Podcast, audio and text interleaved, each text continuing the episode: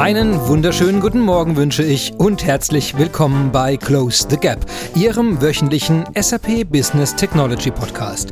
Wir sind Ihr akustisches Portal zu Wissen rund um SAP. Daher sprechen wir hier jede Woche darüber, wie man die Welt mit SAP Business Technologie ein bisschen besser machen kann. Hierzu spreche ich mit Experten bei SAP, bei Partnern und bei Firmen rund um die Welt. Es wird also spannend. Mein Name ist Christian Michel und das heutige heutige Thema ist zentraler Zugriff auf mein SAP-Portfolio, SAP for Me. SAP bietet bekanntermaßen Lösungen für quasi alle Industrien und Länder weltweit. Das sind bekanntermaßen nicht wenige. Besucht man daher die Webseite der SAP und will sich einen Überblick über das Produktportfolio verschaffen, so darf man sich zuerst einmal zwischen sechs spannenden Hauptkategorien entscheiden. ERP und Finanzwesen.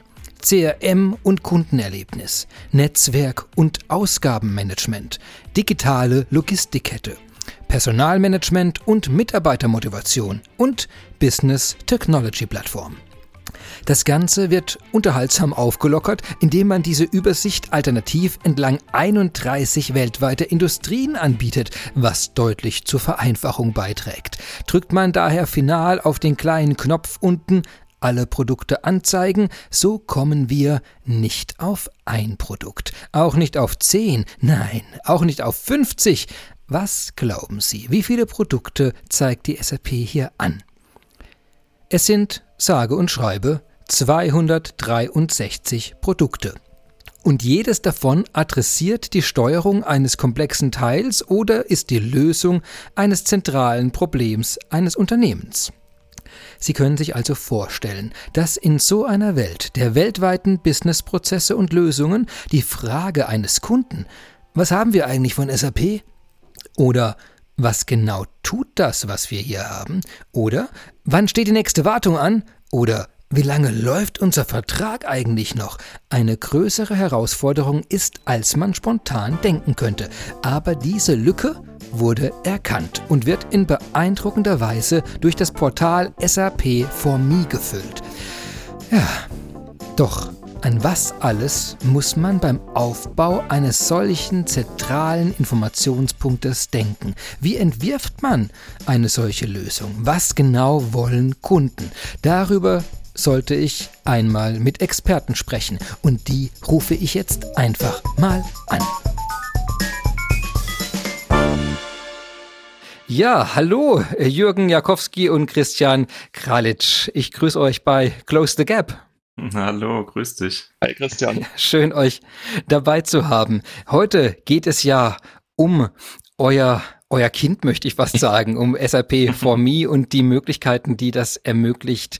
Äh, ich will das gar nicht, ich will gar nicht vorgreifen, was das genau tut. Aber für die Hörer, vielleicht wäre es spannend, wenn ihr euch zuerst einmal vorstellt. Was seid ihr? Was tut ihr? Was habt ihr mit dem Thema zu tun? Was treibt euch heute in diesen Podcast? Jürgen, möchtest du anfangen? Ja, sehr gerne. Ja, mein Name ist Jürgen Jakowski. Tatsächlich viele nennen mich JJ. Also in der SAP bin ich mehr als JJ bekannt. Äh, ich bin äh, Chief Product Owner für SAP for Me. Bin also verantwortlich dafür, dass äh, im Endeffekt all die ganzen Fäden zusammenlaufen, auch gut zusammenkommen zu einem finalen Produkt.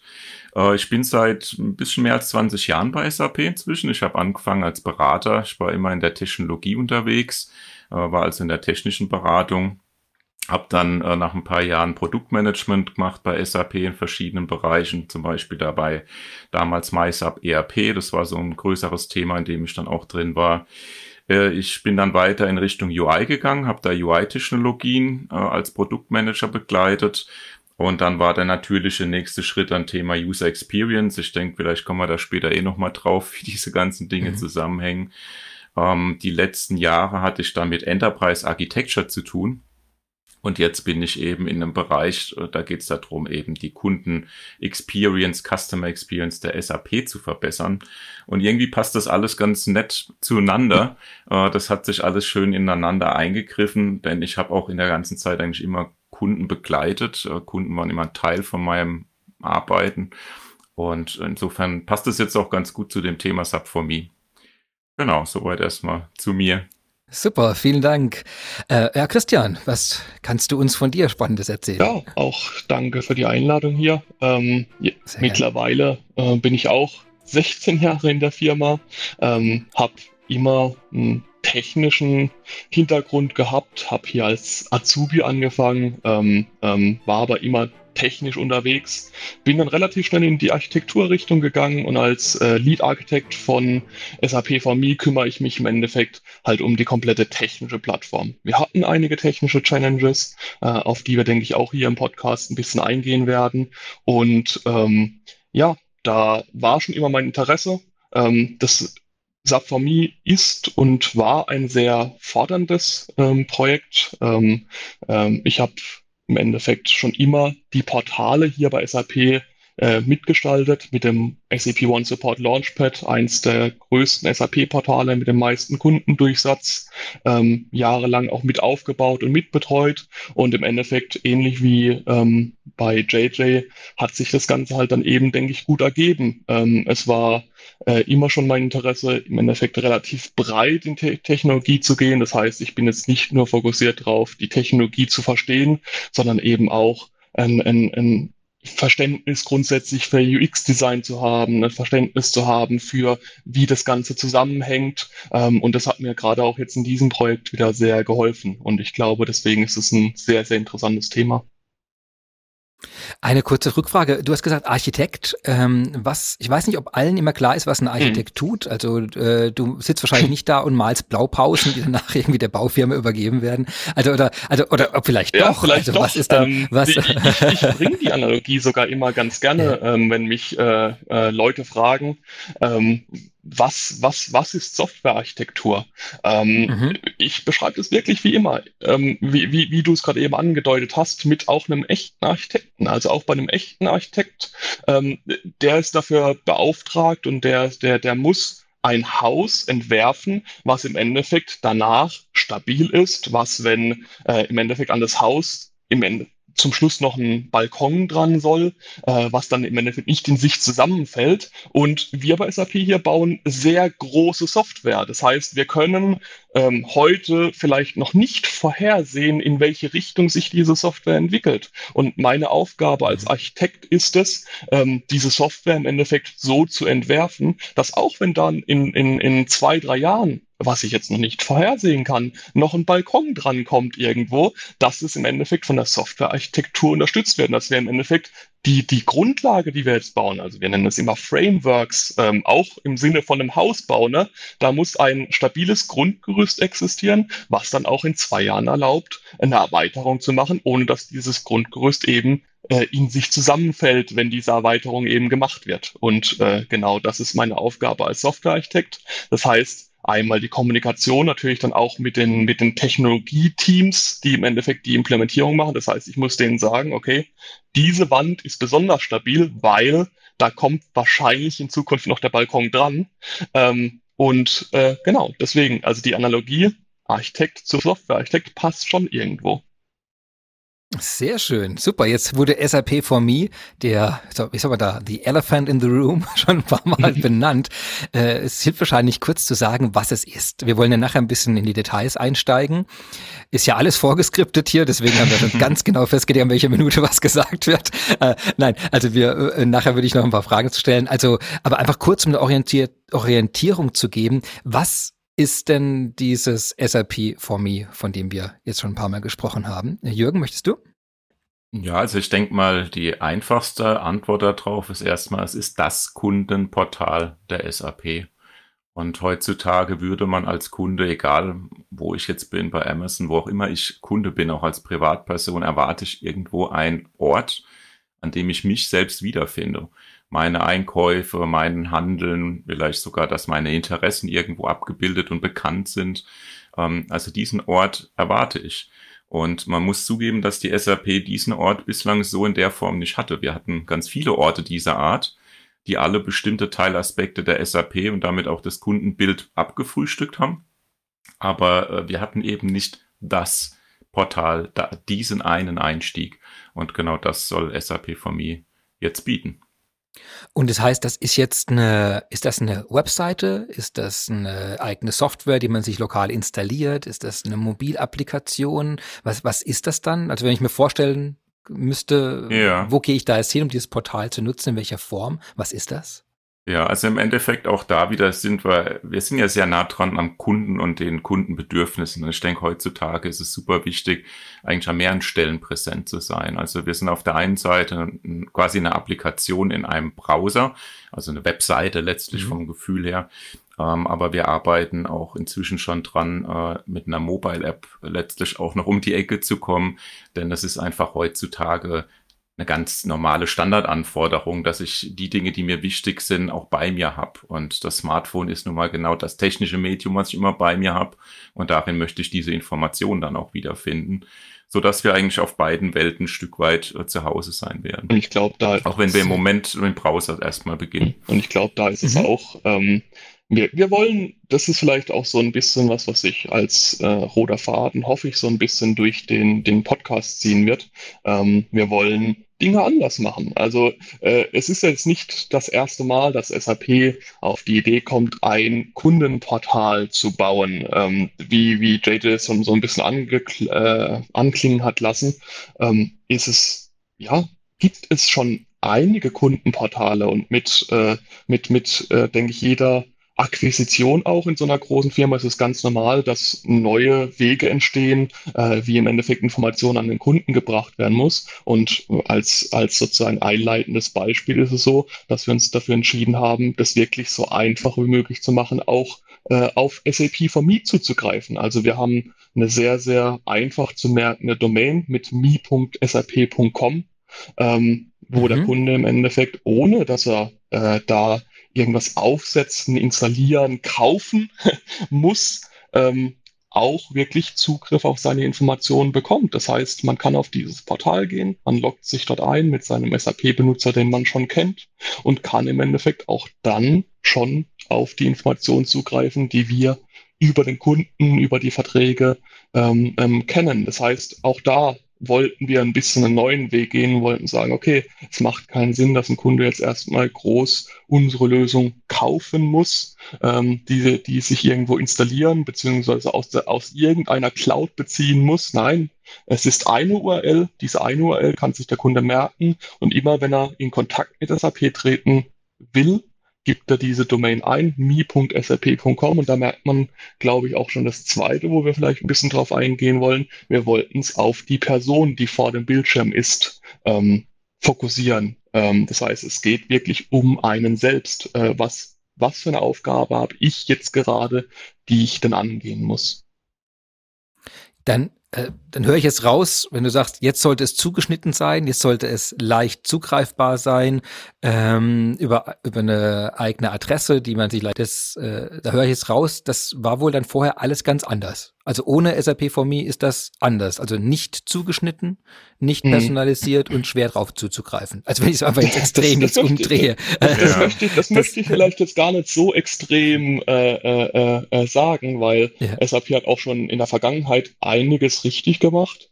Ähm, aber ähm, es ist wirklich so, dass die Portalstrategie der SAP bisher eher so war, dass wir ähm, im Endeffekt themenspezifische Portale für die Einsatzzwecke hatten. Das heißt, mhm. wir hatten ein Supportportal, wir hatten ein Marketingportal, wir hatten ein äh, Store ähm, und über die historisch gewachsen ist es einfach so gekommen, ähm, dass wir vielleicht jetzt auch leider nicht nur ein Eventportal hatten, sondern dass halt ein zweites entstanden ist, was vielleicht ein bisschen einen anderen Fokus hatte. Aber so wie es halt in der, in der Software ist, driftet es, aber gibt es da immer fließende Übergänge.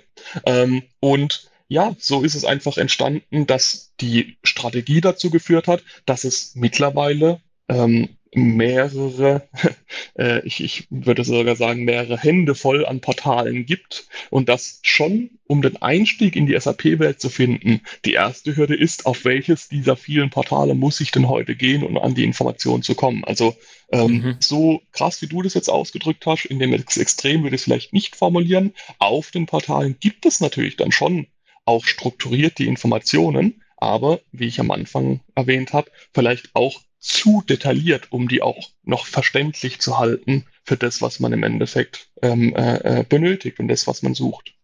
Und beziehungsweise der Einstieg ist halt einfach für einen Kunden oftmals dann auch schwer, denn meine Philosophie, mein Denken ist an der Stelle immer, der Kunde hat ja eigentlich erstmal sein eigenes Geschäft.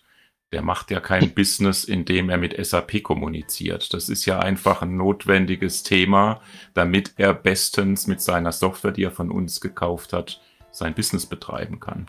Das heißt, ich möchte ihn ja eigentlich davon schützen, dass er sich Stunden, Tage überhaupt damit auseinandersetzen muss, zu verstehen, wie die SAP funktioniert. Und ich glaube, das ist ein wesentlicher Treiber mhm. und ich denke, was, äh, weil dann oft ja die Frage kommt, so, was ist jetzt anders? Ich denke, was jetzt anders ist, ist so ein bisschen, vielleicht würde ich es mit Planetenkonstellation äh, vergleichen wollen. Wir haben äh, das große Glück, dass wir den Christian Klein haben. Äh, ich finde, das ist ein ganz toller Schritt gewesen von der mhm. SAP, den Christian da zu haben. Ähm, der Christian hat ganz viel in die richtige Richtung bewegt, um genau diese Dinge viel stärker zu fokussieren.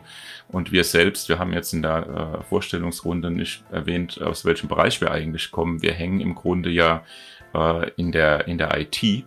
Ähm, und das bedeutet, dass wir dort, ich sag mal, eine neutralere Position beziehen mhm. können. Wir sind nicht gedrängt von irgendwelchen äh, ja, Maßgaben. Also was weiß ich, ein Marketing muss andere Maßgaben erfolgen als ein Support oder befolgen als ein Support und all die anderen Bereiche.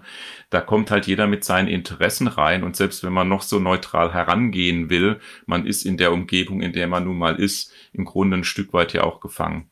Und das ist, denke ich, unser großer Vorteil, dass wir der Firma und auch dem Kunden natürlich eine eher neutralere Position anbieten können die Möglichkeit der Metapher Planetenkonstellation habe ich jetzt nicht ganz äh, nachvollzogen. Könntest du nochmal? Also Ihr seid auf dem Planeten IT oder was? Vielleicht habe ich es ja. die Planetenkonstellation sehe ich so ein bisschen dadurch. Äh, oft müssen ja die Planeten einfach alle äh, auch gut und zusammenstehen, damit das alles irgendwie passt. Und ah, äh, der jetzt, Christian ja. ist für mich ein ganz wesentlicher Aspekt davon. Aber es gibt natürlich noch einige mehr. Gut, dass du nochmal nachhakst, denn mir ist auch immer wichtig, dass da nicht drüber kommt, jetzt SAP for Me löst jetzt mhm. alles. Du hattest, äh, ich glaube, in einem der letzten Podcasts ging es ja auch um das Thema Daten. Mhm äh, da hattest du den Christian Hecker und Kolleginnen dabei. Und äh, ich glaube, so seid ihr eigentlich oder bist du eigentlich auch auf Sub for Me so ein bisschen gestoßen, weil es dann dort auch eins, zwei, dreimal erwähnt wurde. Und äh, natürlich ist es ganz wichtig auch, dass wir andere Projekte noch haben, die uns äh, mit uns zusammenarbeiten. Ich will gar nicht mal von Zuarbeiten sprechen, sondern es ist wirklich eine richtige Hand in Hand Zusammenarbeit, ähm, die auch wiederum von Christian sicherlich hier und da getrieben ist. Aber im Endeffekt arbeitet im Moment die SAP an sehr vielen Stellen einheitlich zusammen. Ich verstehe uns so ein bisschen als äh, Orchestrator, weil wir im Prinzip die Kundenbedürfnisse jetzt viel stärker fokussiert abfragen, verstehen, mit Kunden uns treffen, einfach sehen, was die Problemstellungen als Gesamtbild sind mhm.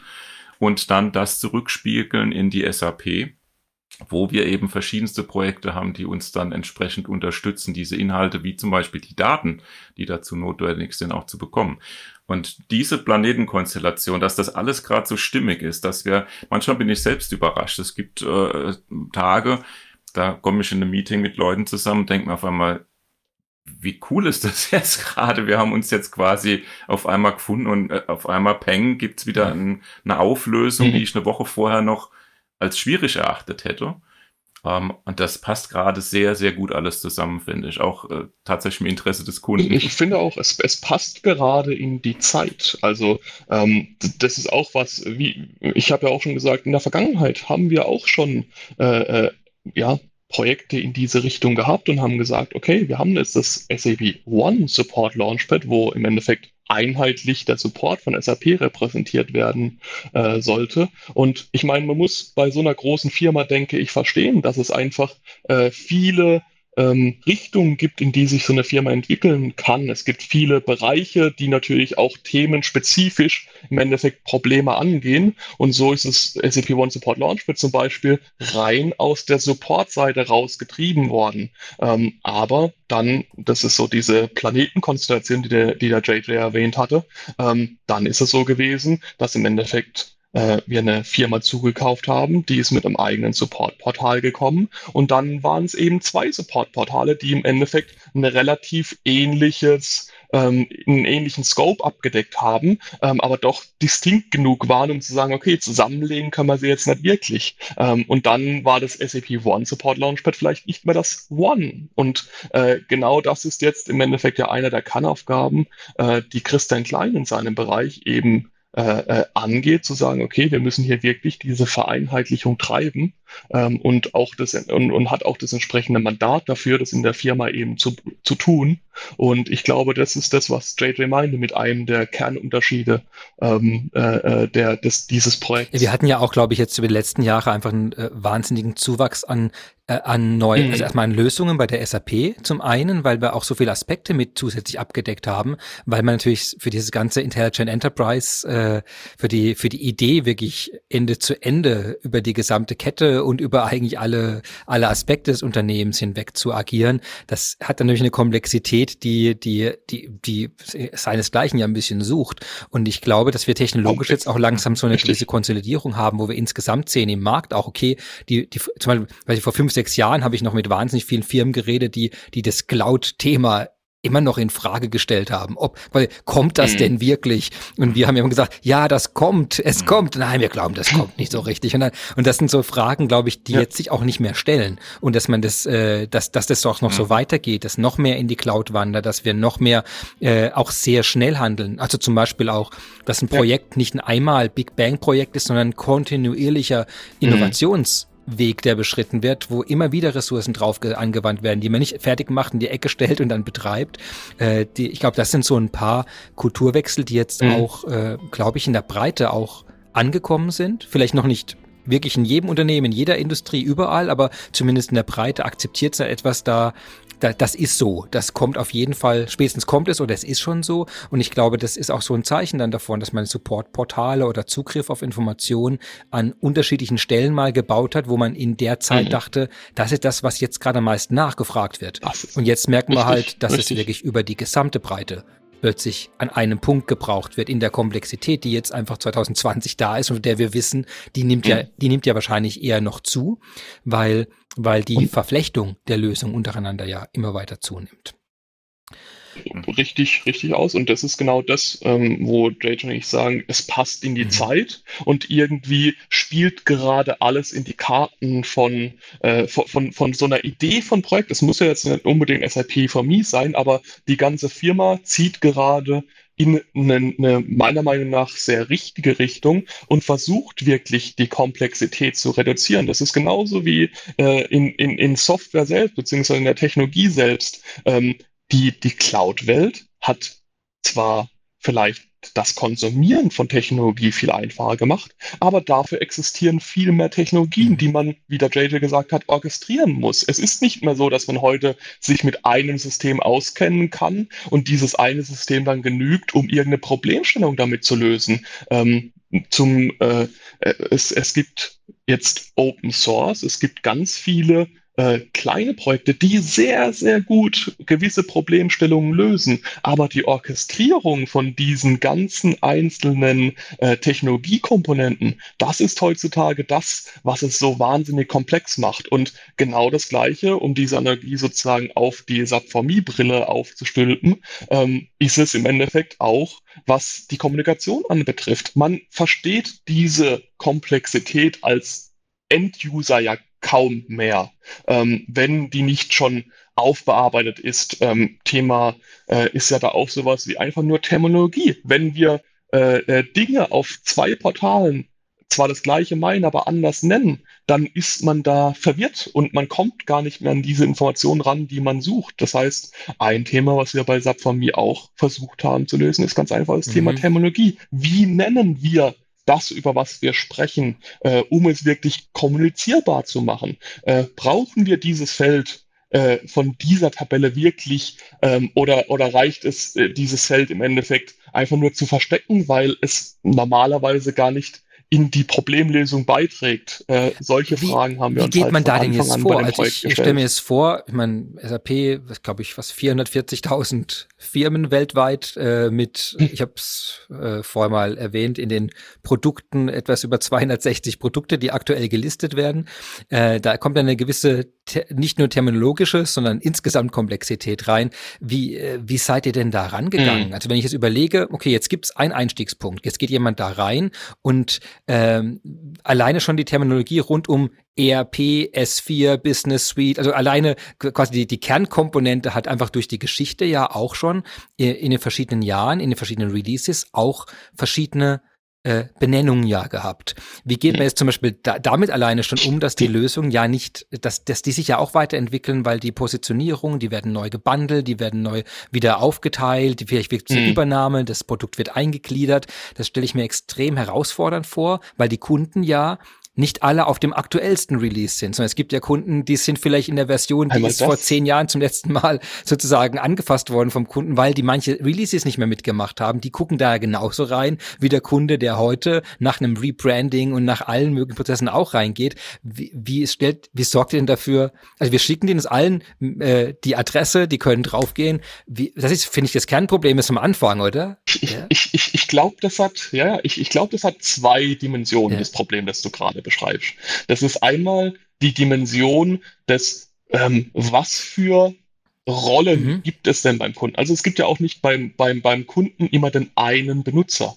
Und ähm, ich glaube, da die Lösung ist wirklich, wir haben da versucht, relativ voruneingenommen reinzugehen. Das heißt, wir haben gesagt, okay, äh, wir können nicht äh, eine Rollendefinition für alle Kunden ähm, finden. Das ist unmöglich. Ein, ein, ein Cloud-Administrator bei Daimler macht vielleicht was komplett anderes wie ein Cloud-Administrator bei BMW.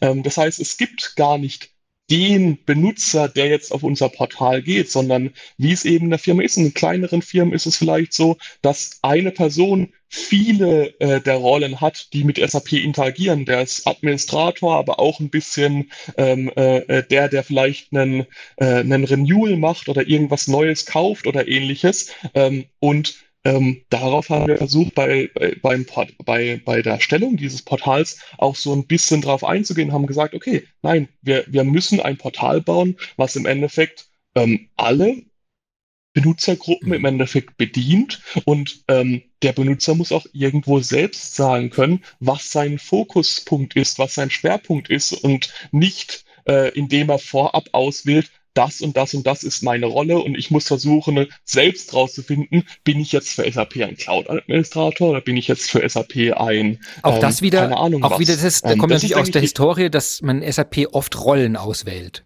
um irgendwas zu machen. Das heißt, da habt ihr da beobachtet, richtig, okay, das, das hat früher sehr gut funktioniert, aber das ist so ein bisschen dann in dem Kontext aus mhm. wahrscheinlich dann außer Zeit gefallen durch die Komplexität, die da ist und die Überschnitte richtig. zwischen den Rollen, die es gibt, wenn ich nicht richtig verstanden habe.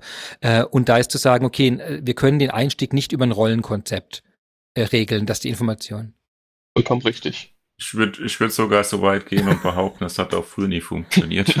Ich war ja lange äh, Berater und weiß, wie das Ganze beim Kunden angekommen ist. Und äh, in der Regel, wenn wir Rollen ausgeliefert haben, zum Beispiel für unsere Business-Systeme, sehr oft haben die Kunden natürlich erstmal eigene Rollen gebaut und haben die Rollen der SAP nicht verwendet. Und ähm, ich würde mal behaupten, also ich habe genug Gespräche mit Kunden geführt, wo selbst der gleiche Kunde im mhm. Meeting verschiedenste Personen unterschiedlicher Meinung einer Rolle waren. Ähm, Im Endeffekt führt es aber alles zu nichts. Man hat dann zwar einen tollen Rollennamen, aber was man mhm. eigentlich wirklich machen will, hat man immer noch nicht erklärt. Und deswegen, wie Christian sagt, äh, viel spannender ist, wer bin ich? Also, und wir stressen da immer sehr dieses Me. Ähm, also Sub for Me ist ja ein relativ starker Brand letztlich. Ähm, denn, und das werden wir auch noch stark ausbauen. Vielleicht kommen wir später nochmal dazu, wo wir heute stehen, weil man könnte jetzt nach unseren Erzählungen glauben, das ist jetzt alles schon perfekt und wunderbar und das Paradies. Da wollen wir hin. Das sind wir nach, natürlich noch nicht, weil äh, du hast ja selbst schon auch die Komplexitäten aufgeführt, mhm. wo man sich jetzt sofort fragt, wie lösen die das? Ja? Und das kann man natürlich nicht alles auf Anhieb lösen, sondern man muss da mit sehr viel Geduld tatsächlich mhm. rangehen auch mal den einen oder anderen Rückschlag verkraften. Da können Christian und ich auch genug von erzählen. Aber letztlich äh, geht's voran und ähm, ja, und entscheidend ist am Ende der Mi. Und der Mi hat ein Profil im Sinne von, er hat Interessen, er hat Bedürfnisse. Und äh, ich möchte noch mal kurz vielleicht zurückgehen auf die Frage, was ist denn eigentlich Customer Experience, was man oft so hört. Also es wird ja viel so, wenn ja so Schlagwörter rumgeworfen und ich finde, Christian hat schon ganz toll beschrieben, was sich alles so in den letzten Jahren verändert hat, äh, an Technologie beispielsweise ja auch. Ähm, oder auch, hat, habt ihr ja über Cloud gesprochen, wie das jetzt äh, so auch aufgenommen wurde. Aber was sich parallel ja auch geändert hat, ist so ein bisschen das Gefühl, wie ich mhm. was erleben möchte. Mhm. Und äh, damals, äh, ich sag mal vor zehn Jahren, hat man sich nur ein UI angeguckt. Und dann war vielleicht sogar auch nur relevant, die Knöpfe sollten an jeder Applikation irgendwie ähnlich aussehen und das gleiche meinen. Ähm, aber das hat sich ja in der Zwischenzeit sehr weiterentwickelt. Dann hat man geguckt, dass die UIs vielleicht ergonomischer sind und so weiter. Also die User Interfaces, die Benutzeroberflächen. Das steht für UI. Und irgendwann kam man dann auf den Punkt, na, eigentlich geht's doch um User Experience. Also wie erlebe ich das eigentlich alles zusammen? Da stehen auf einmal zwei Applikationen nebeneinander. Wie passt das zusammen? Wie erlebe ich das so, dass ich das konsistent erlebe? So, und jetzt reden alle über Customer Experience, also das Kundenerlebnis. Und das ist einfach noch weiter gefasst. Wenn ich Kunde der SAP bin, dann erwarte ich nicht nur, dass das UI einigermaßen gut ist, ich erwarte nicht nur, dass das irgendwie miteinander gut integriert ist und im Erleben besser ist. Ich erwarte, dass die SAP insgesamt mir ein gutes Erlebnis beschert.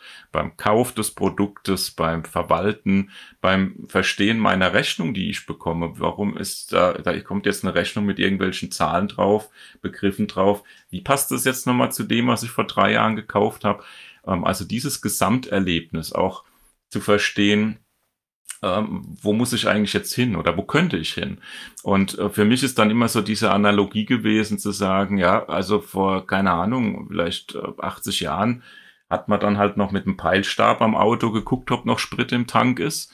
Äh, und irgendwann äh, kam dann, und vielleicht die Älteren von uns mögen sich dran erinnern, dann gab es diesen kleinen Kraftstoffhahn, wenn dann irgendwie so Stock, Stock, Stock nichts mehr weiterging, konnte ich auf Reserve umschalten und wusste, jetzt habe ich noch ein paar Kilometer.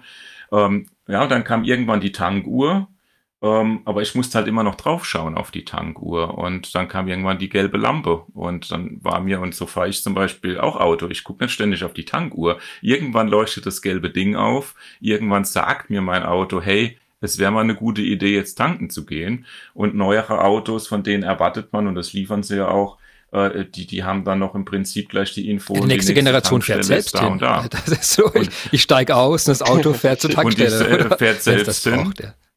Hm?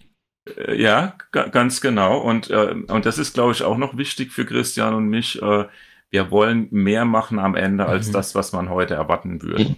Denn äh, das nächste ist doch, dass das Auto mir vielleicht sagen würde, bleiben wir mal noch bei dem Auto, was, äh, aber ist eigentlich egal, ob es selbst fährt oder auch ich fahre. Vielleicht wäre es doch cool, wenn das Auto auch sagen würde, du, der Tank ist zwar noch ein Viertel voll, aber wenn du jetzt hier tankst, dann hast du den Vorteil, dass die mhm. Tanke billiger ist als die anderen 100 Kilometer. Und by the way, hier in der Nähe ist ein Technikmuseum und ich weiß, dass du dich für Technologie interessierst. Guck doch da mal vorbei. Und wenn das jetzt ein Elektroauto ist, wo ich sowieso noch zwei Stunden vielleicht warten muss, bis es voll ist, ich rede jetzt mal ein bisschen übertrieben negativ an der Stelle, es geht vielleicht auch schneller, aber dann kann ich auch in das Museum noch reingehen. Also soll heißen, es geht doch viel mehr in der, dieser Welt heute darum, auch ich möchte informiert werden, wann ich zu handeln habe. Ich möchte nicht immer gucken, muss ich jetzt schon handeln? Ach nee, noch nicht. Ach, muss ich jetzt aber handeln? Ach nee, noch, doch noch nicht. Sondern ich möchte, dass das System mir sagt, dass ich handeln muss oder zumindest mal drauf achten muss. Und idealerweise. Denkst du da an ein Beispiel? Also, was, was wäre so ein typisches Szenario? Also, beim, ich kann es mir gut beim Auto jetzt vorstellen. Das mit dem Museumsbeispiel finde ich super, weil ich dann genau, genau, ja. das ist ja wirklich ein Thema bei Elektrofahrzeugen, ja. wenn die bei der Betankung, dass es manchmal doch ein bisschen ja. dauern kann. Und das zu kombinieren und jetzt gerade bei genau. Projekten genau. oder bei Software-Updates oder bei Incidents, ich kann, was wäre denn so ein Beispiel, an das du da denkst, was so ein Vorschlag äh, optimieren würde? Ja. Genau. Das Spannende ist ja jetzt auch da wieder das Gesamtbild vom Kunden zu sehen. Und äh, eine Empfehlung kann für eine Einzelperson eine kleine Empfehlung sein, wie zum Beispiel, hey, bei jetzt jemand, der zum Beispiel die Verträge im, im, im, im Blick hat, Achtung, da läuft jetzt bald ein Vertrag aus. Ähm, das könnte so ein Alarm sein. Es könnte aber auch sein, hey, äh, in dem Cloud-Produkt ist jetzt in vier Wochen eine Wartung geplant. Ähm, das heißt, du müsstest da an diesem einen Wochenende mitrechnen, dass das Produkt erstmal vielleicht nicht verfügbar sein könnte. Ähm, aber wenn man es mal größer betrachtet, dann könnte man sich auch überlegen, dass es Empfehlungen gibt wie, hey, guck mal, du benutzt dieses und jenes Produkt im Rahmen deiner Lizenz, wäre eigentlich noch ein Produkt C möglich, ähm, das dir folgenden äh, Use Case, also folgenden Einsatzfall äh, noch abdecken könnte.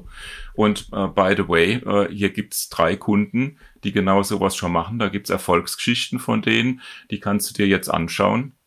Also die Empfehlung geht weit über das eigentliche, ich sage jetzt mal, Handeln des Tages hinaus, mhm. sondern vielmehr, wie kriege ich meine Firma auch im Prinzip weitergebracht und noch umfänglicher vielleicht durch Software unterstützt.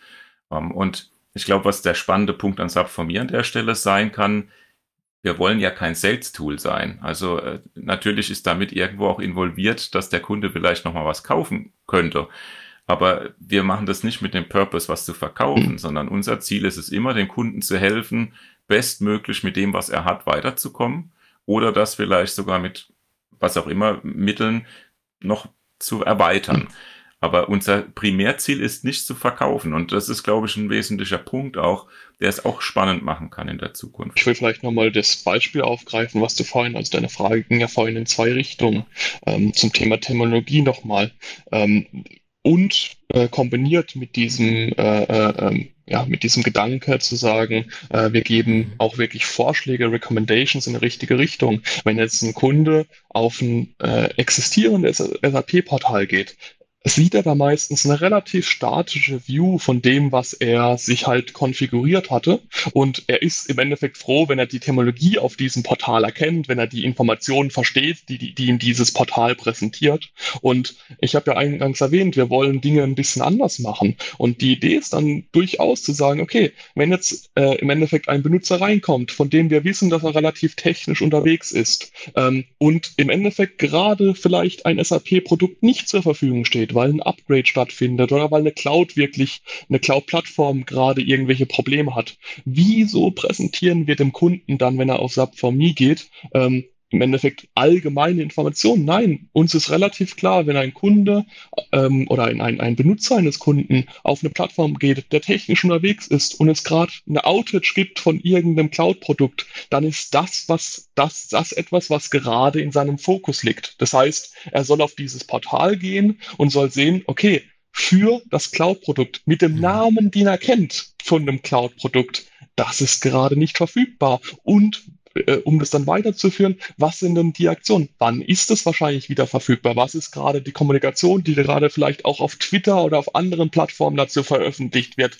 und so weiter? Also einfach diese Integration verschiedener Teilbereiche von SAP. Ähm, das ist ein Kernthema, das wir auch ganz klar technologisch versucht haben zu lösen bei SAP ähm, und bei SAP for Me. Ähm, der und wie äh, JJ eben erwähnte, wir sind da vielleicht in vielen Ecken nicht unbedingt der einzige Treiber davon. Das heißt, das ist auch was, äh, das ist so eine Transformation, die gerade bei SAP auch gerade stattfindet, dass wir versuchen, diese Themengebiete auch bei SAP in SAP zusammenzubringen. Und das ist dann was, was wir festgestellt haben. Okay, ah, mittlerweile gibt es ja den einen Punkt, wo wir diese Information, ist ein Cloud-Produkt verfügbar oder nicht, bei SAP beziehen können. Und das versuchen wir dann einfach. Aber es gab vielleicht jetzt noch keinen Punkt, wo der Kunde das im Endeffekt verständlich und transparent im Endeffekt gesehen hat auf einem Portal. Und genau diese Information versuchen wir dann anzuzapfen und versuchen wirklich zu sagen, okay, ähm, jetzt zeigen wir, wenn jetzt ein technischer User auf unser Portal geht,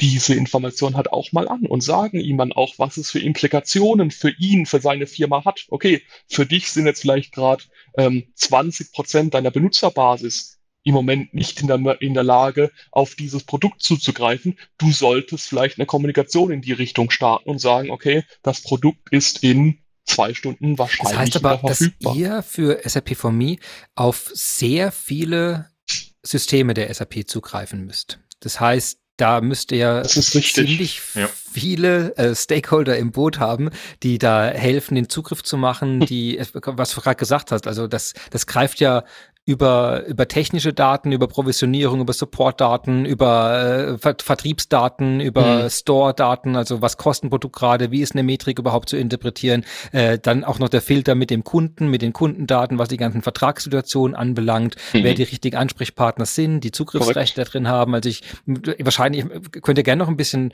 äh, äh, dazu aus. Äh, ja. ja also, das war ja, das war ja ein Thema deines ein, eines deiner letzten Podcasts, ähm, das auch eine sehr sehr gute Folge äh, äh wurde meiner Meinung nach. Ähm, und ja, genau so ist es. Also einmal haben wir äh, da eine eine technische Herausforderung gehabt. Ich glaube, da gehen wir auch noch ein bisschen drauf ein, ähm, wenn, wir, wenn wir ein bisschen länger noch sprechen. Ähm, das heißt, eins der technischen Aufgaben, die wir versucht haben zu lösen, auch mit, einer, mit der Architektur, ist im Endeffekt so eine, so eine riesen Konsolidierungsaufgabe. Ähm, wie in jeder großen Firma äh, sind Prozesse auch historisch gewachsen. Ähm, manche Systeme, die ähm, die es bei SAP gibt, sind schon äh, mehrere Jahrzehnte alt. Ähm, natürlich wurden die über die Zeit geupdatet, aber die sozusagen die Quelle der Informationen äh, zu Kundenverträgen und ähnliches ist immer noch in dem System, in dem es wahrscheinlich schon vor 20 Jahren diese Kundenverträge gab und angelegt wurden. Äh, und genauso wie es im Endeffekt ja produktseitig viel Varianz gibt, gibt es natürlich dann auch Varianz, was diese Systeme und die Quelle von Daten angeht. Und da haben wir, und das ist auch so eine Planetenkonstellation, die sozusagen gerade richtig stand, ähm, mit dem Thema One Data Plattform äh, bei SAP im Endeffekt jetzt eine sehr, sehr gute Datenbasis, auf die wir drauf zugreifen können. Und es hilft uns natürlich. Nur war diese One-Data-Plattform vielleicht erstmal SAP intern gedacht und dann irgendwann hat man gesagt, okay, aber jetzt äh, macht es doch auch Sinn, diese Daten extern für den Kunden verfügbar zu machen, weil es einfach ein konsistentes Bild auf, auf, auf SAP ähm, äh, wirft. Und äh, genau das ist halt so eine auch technische Herausforderung gewesen. Ähm, wie bringt man jetzt denn die Daten Realtime mehr oder minder zusammen, um sie auf einem Portal anzuzeigen. Bei uns war von Anfang an klar, okay, wir bauen ein Webportal, so wie es der JJ ausgedrückt hat, mit einer unserer Meinung nach einer guten User Experience. Das war uns von Anfang an wichtig, dass auch da wirklich gleich von Designrichtung ein, ein stabiles Grundgerüst da war. Und wie bringt man jetzt diese Daten mehr oder minder für ein Portal konsumierbar real-time zusammen, sodass, wenn der Kunde auf das Portal Subform.me geht, die Information auch wirklich direkt angezeigt wird. Also wir wollten keine ähm, äh, Business Warehouse Applikation schreiben, wo es durchaus tolerabel ist, wenn man jetzt auf einen Knopf drückt, dass man im Endeffekt 20, 30 Sekunden wartet, bis man vielleicht ein erstes Ergebnis sieht. Nein, wir haben uns immer als Webseite betrachtet, als Portal, wo man drauf geht und im Endeffekt ja, direkt, so wie man es halt eben von anderen äh, ähm, ähm, Applikationen im Web auch kennt, direkt die Information sieht, ähm, das heißt, die einen betrifft. Mhm. Und das war eine Das heißt, ihr habt äh, insofern Planetenkonstellation, äh, insofern das Glück gehabt, dass es dieses One-Data-Plattform als Projekt in der Breite gibt, dass man sagt, wir müssen, wir müssen im Unternehmen sehr schnell auf verteilte Daten zugreifen können oder bringen die zusammen, konsolidieren die Daten und dann zu sagen, okay, jetzt haben wir eine Datenquelle im Unternehmen, lasst uns jetzt überlegen. Welche Aspekte vielleicht da noch reinkommen müssen, damit es für den externen Nutzen, für den direkten mhm. interaktiven Nutzen durch unsere Kunden äh, wirklich anwendbar ist. Ist das? Ja? Das ist richtig, das ist richtig. Das ist ähm, aber jetzt auch wieder so eine Sache ähm, zum Thema Technologie. Ähm, schnell war jetzt vielleicht erstmal noch nicht der Fokus der One-Data-Plattform, weil die One-Data-Plattform halt gesagt hat, okay, wir müssen jetzt die Daten konsolidieren, die in der Firma verstreut liegen, müssen die, ähm, naja, auf einen semantisch verständlichen Layer heben, dass der Kunde, dass die Mitarbeiter diese Daten verstehen. Also Semantik ist so ein ganz äh, wichtiges Wort dabei, dass man eben sagt, wie hängen denn diese ganzen Daten zusammen, weil das ist ja durchaus sehr, sehr komplex. Ähm, und ähm, das Thema schnell das ist dann auch was, was wir vielleicht auf unserer Seite jetzt wirklich bei SAP4Me erstmal lösen mussten, ähm, wo wir gesagt haben, okay, jetzt zum ersten Mal geben wir dem Kunden einen, einen Echtzeitzugriff auf diese Daten.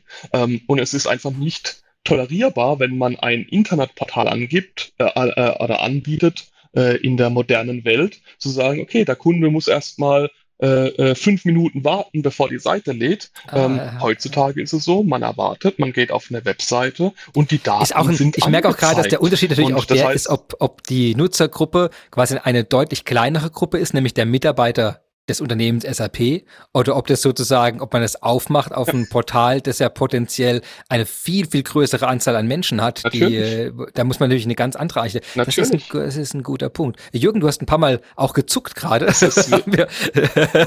ich hoffe. Gezuckt. ja. Ja, nee, ich, äh, das, das Thema Semantik ja. ist, glaube ich, was, was nochmal ein ganz wichtiger Punkt ist. Ähm, denn das hört sich erstmal so technisch an. Und äh, übrigens, Semantik ist auch jetzt nichts Neues, was die SAP jetzt erfunden hätte oder so. Das ist ein altbekanntes Thema in der IT. Aber ähm, ich denke, Semantik findet eben nicht nur auf der Technologieebene statt. Da hat mir so ein bisschen geholfen, dass ich die letzten Jahre auch in der Enterprise Architecture unterwegs war und für mich so ein bisschen verinnerlichen konnte, ähm, es gibt einfach mehrere Layer. Also es gibt mindestens mal vier, äh, nämlich den, dass du in die Strategie gucken musst und erstmal eine Strategie haben musst, wie du da hinkommst. Äh, dann hast du irgendwelche Fähigkeiten, die du brauchst. In der e Ecke würde ich vielleicht noch so ein bisschen auch die, die äh, Strukturen oder mhm. so sehen. Da würde ich auch gleich nochmal drauf kommen wollen. Ähm, der dritte Layer wäre dann im Prinzip so ein bisschen, was brauche ich denn jetzt für Software und Technologien, um das äh, vielleicht im Hintergrund zu machen. Und ganz da unten liegen dann eben auch noch die Daten, die in irgendeiner Form abgebildet äh, sind.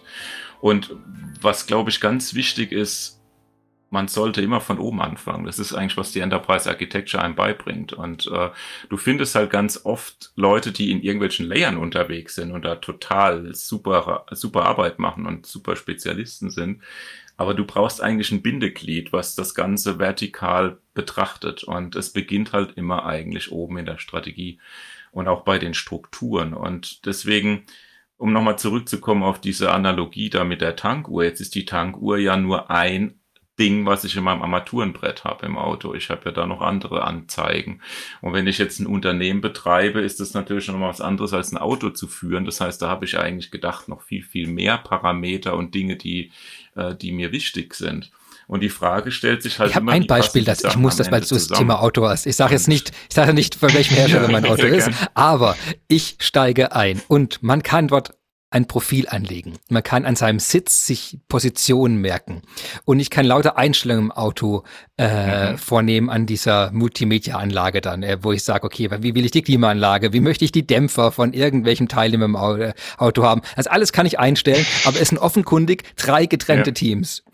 Und was du sagst, es, kann, es ist quasi nicht von der hm. Experience mhm. runtergegangen, mhm. sondern es ist eindeutig von den Teams zusammengebaut worden danach. Das heißt, ich kann ein Profil für mich anlegen zum Beispiel, aber wenn ja. meine Frau einsteigt, es gibt es keine Möglichkeit, ein zweites Profil anzulegen, was natürlich für mich erstmal ein bisschen skurril war, wo ich dann dachte, okay, ist eine schöne okay. Idee. Profil ist super, aber offenkundig arbeiten bei euch nur Singles, nämlich eine Person steigt in dieses Auto ein und möchte für sich das Auto konfigurieren. Der nächste kann dann zwar, weil im Sitz, der Sitz ist schon, da haben sie überlegt, da müssen mindestens mindestens zwei Personen sitzen. Also kann ich da zwei verschiedene Positionen unterscheiden. Das heißt, dann kann ich also äh, quasi mein Profil auswählen, kann eine Sitzposition meines Gustos auswählen, aber das ist schon, das ist schon komplett entkoppelt. Und alle anderen Einstellungen, die sind dann in meinem Profil drin, aber die andere Person ist verloren. Mhm. Und das ist so ein Ding, glaube ich, wo man richtig merkt, da haben auf jedem einzelnen Schritt richtig gute Leute gearbeitet an jedem Modul.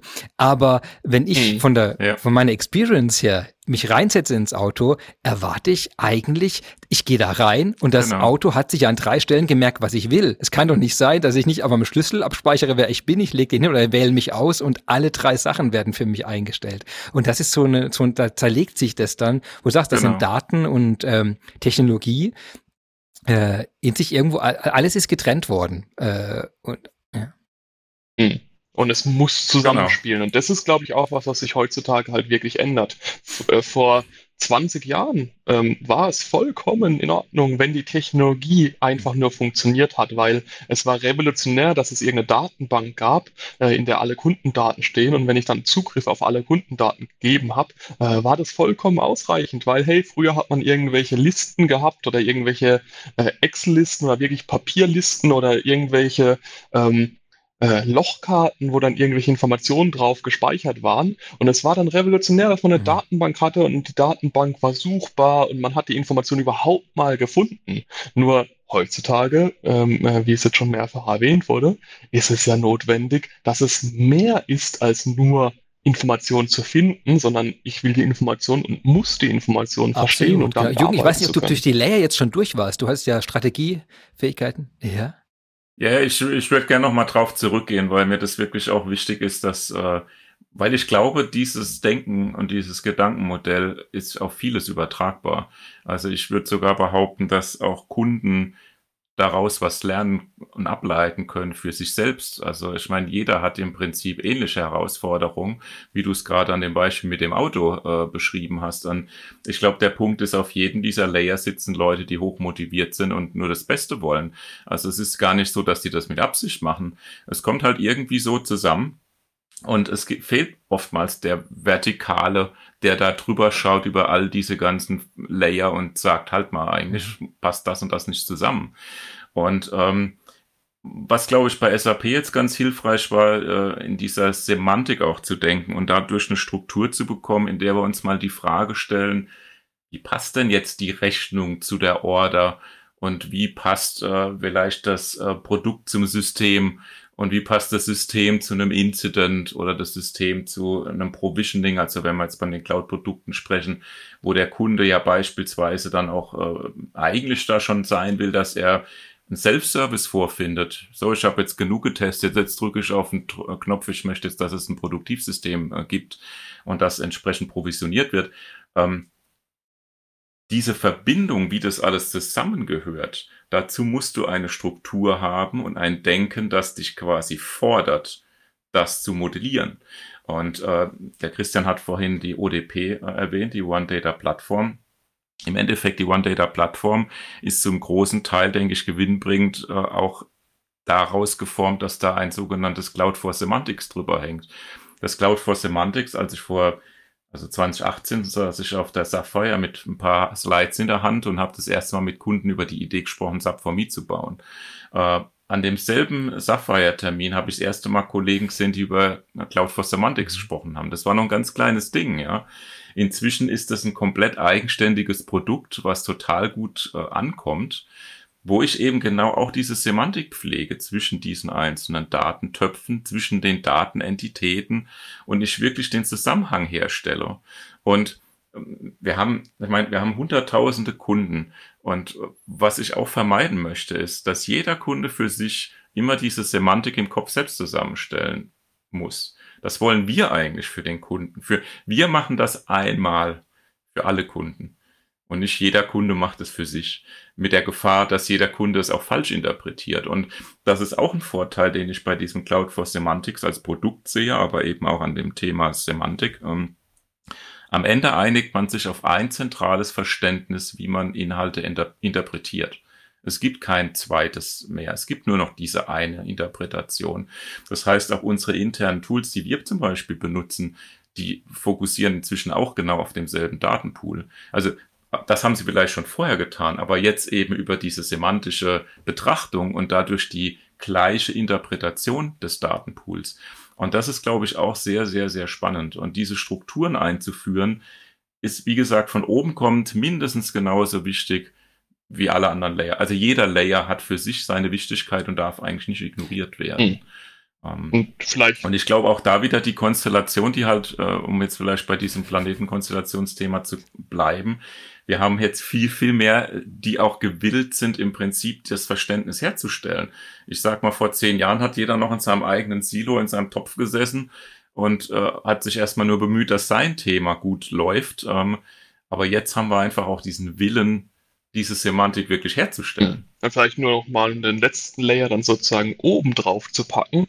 Ist er dann wirklich der äh, der, der Präsentationslayer. Also wie baut man denn heutzutage ein modernes Webportal, was diese Informationen eben dann auch darstellen kann und was vielleicht auch Fehler, die wir oder, oder Probleme, die wir in der Vergangenheit hatten, ähm, zum Thema Erweiterbarkeit. Also dieses Portal wurde, und da hatten wir Glück bei SAP, ähm, und das ist auch sowas zum Thema Planetenkonstellation, wir hatten das, das, das große Glück, ähm, mit dem Projekt mehr oder minder auf einer grünen Wiese anfangen zu dürfen. Wir hatten keine Legacy, die wir abdecken sollten, sondern wir hatten einmal, ähm, die, die, die, wir hatten eine ganz klare, eine ganz klare Aufgabe. Wir wussten, wir müssen ein Kundenportal bauen und dafür müssen wir auch die Technologie auslegen. Wir müssen die Technologie dafür auslegen, dass wir äh, erweiterbar sind in der, in der Zukunft. Wir müssen die Technologie auslegen, so wie wir es vorhin angesprochen besprochen hatten, dass wir aus ganz vielen verschiedenen Datentöpfen uns die Informationen zusammenziehen können. Und ähm, wir waren auch, und das ist bis heute ähm, was, wo ich wirklich sage, das war jetzt eins der ersten Male, dass es bei mir bei SAP passiert ist. Ähm, wir hatten freie Auswahl, was die Technologie angeht. Das heißt, wir haben nicht die Technologie so gewählt, weil sie ähm, äh, schon, schon vorhanden war oder weil wir gesagt haben, okay, ähm, wir sind jetzt schon in einem Bereich, wo eine gewisse Technologie eingesetzt wird und diese Technologie verwenden wir einfach wieder. Nein, wir haben die Technologie basierend auf der Fragestellung gewählt. Das heißt, ähm, wir haben wirklich gesagt, welche Technologie passt Stand heute am besten zu dem, was wir bei der Vermieten erreichen wollen. Und so sind wir ähm, wirklich auch an ganz vielen Ecken wieder beim Thema Open Source gelandet, wo wir gesagt haben, okay, ähm, für diese Problemstellung gibt es heute kein System, was dieses äh, zum Beispiel das Ausliefern von Daten in wirklich Echtzeit für so ein Portal ähm, ermöglicht und haben halt eine Technologie gewählt, äh, die uns das zum ersten Mal wirklich erlaubt. Und das wäre vor, glaube 15 Jahren auch noch undenkbar gewesen, dass man so ein System einfach mal aus wirklichen Komponenten zusammenbaut, die passend für das System ist. Da gab es einen Applikationsserver, der einen Task hatte und wenn es nicht genau gepasst hat, musste man halt damit leben und, und hat äh, versucht, da irgendwelche Workarounds zu bauen. Und, eine Art, ähm, ich kann mir jetzt vorstellen, ich meine, das, der erste Impuls ist ja zu sagen, hey, wir haben doch schon Portale, und wir haben doch Technologie, also was du gerade schon angedeutet mhm. hast.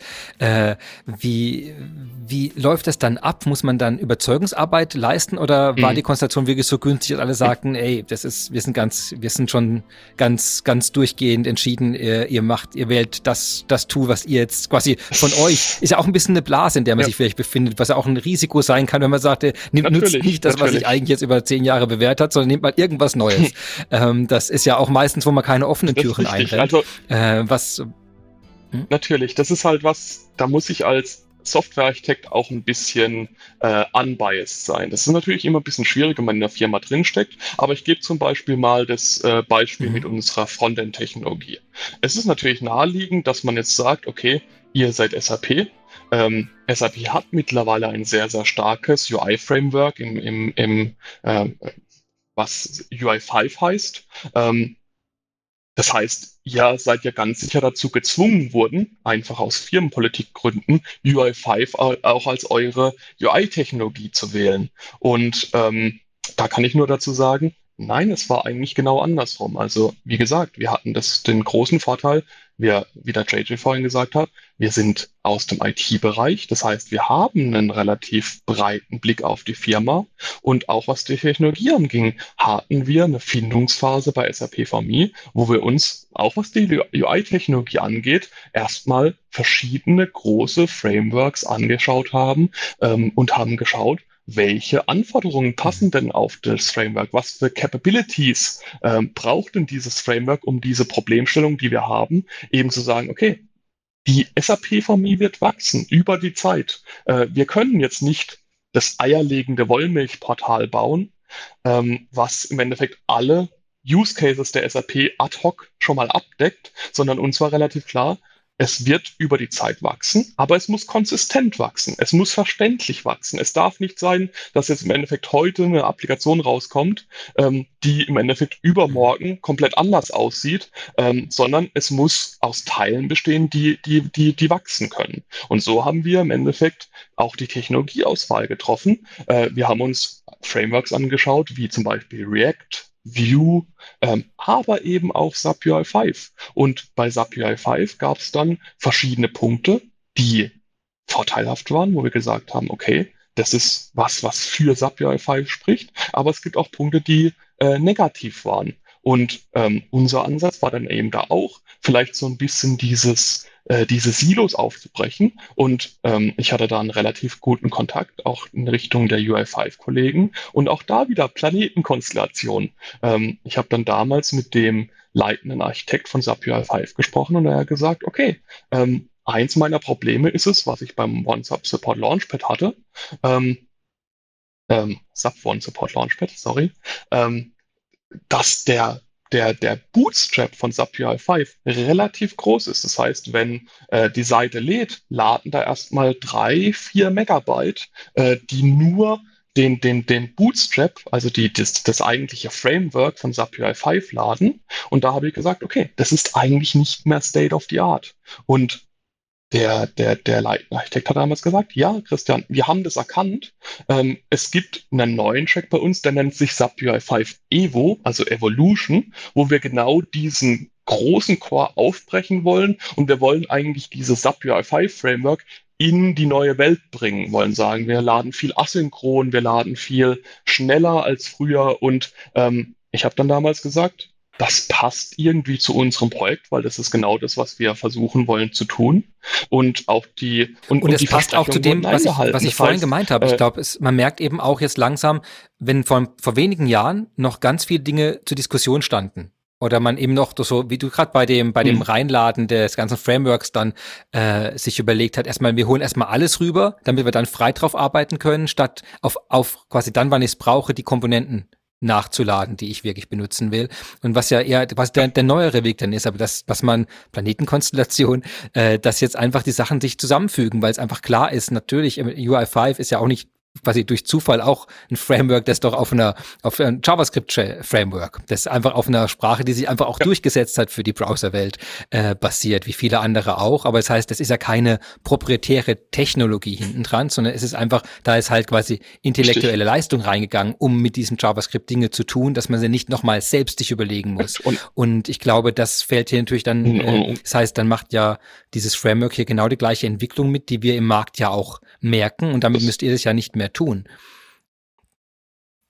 Und um genau zu sein, nutzen wir nicht SAP UI5, mhm. sondern OpenUI5 bei SAP for Me. Also im Endeffekt äh, setzen wir auf auch hier eine offene Technologie auf, die wirklich sehr, sehr stark ist. Wir sind jetzt mittlerweile eine, also wir haben dadurch, dass wir auf der grünen Wiese wirklich anfangen konnten, äh, mit den UI5-Kollegen da wirklich auch sowas wie einen Proof of Concept für ihre neue Architektur gemacht und äh, haben jetzt mittlerweile eine Seite, die in unter zwei Sekunden lädt. Der Bootstrap, der geladen wird, ist unter ein Megabyte groß. Das heißt, wir haben hier auch wieder einen wahnsinnigen Technologiesprung gemacht in die neue Welt, wo wir gesagt haben, okay, wir haben äh, äh, vor zwei Jahren mit diesem Projekt angefangen, haben die Chance gesehen, da diese Planetenkonstellation auszunutzen und ja, es hat sich jetzt als richtig erwiesen, sich für SAP UI 5 zu entscheiden, weil SAP UI 5 da einen sehr, ähm, ja, Enterprise-Ready Framework ist. Das ist vielleicht anders wie jetzt ein Vue oder ein React, wo man noch viele Komponenten dazu konfigurieren muss, damit es überhaupt nutzbar ist in so einem Business-Kontext.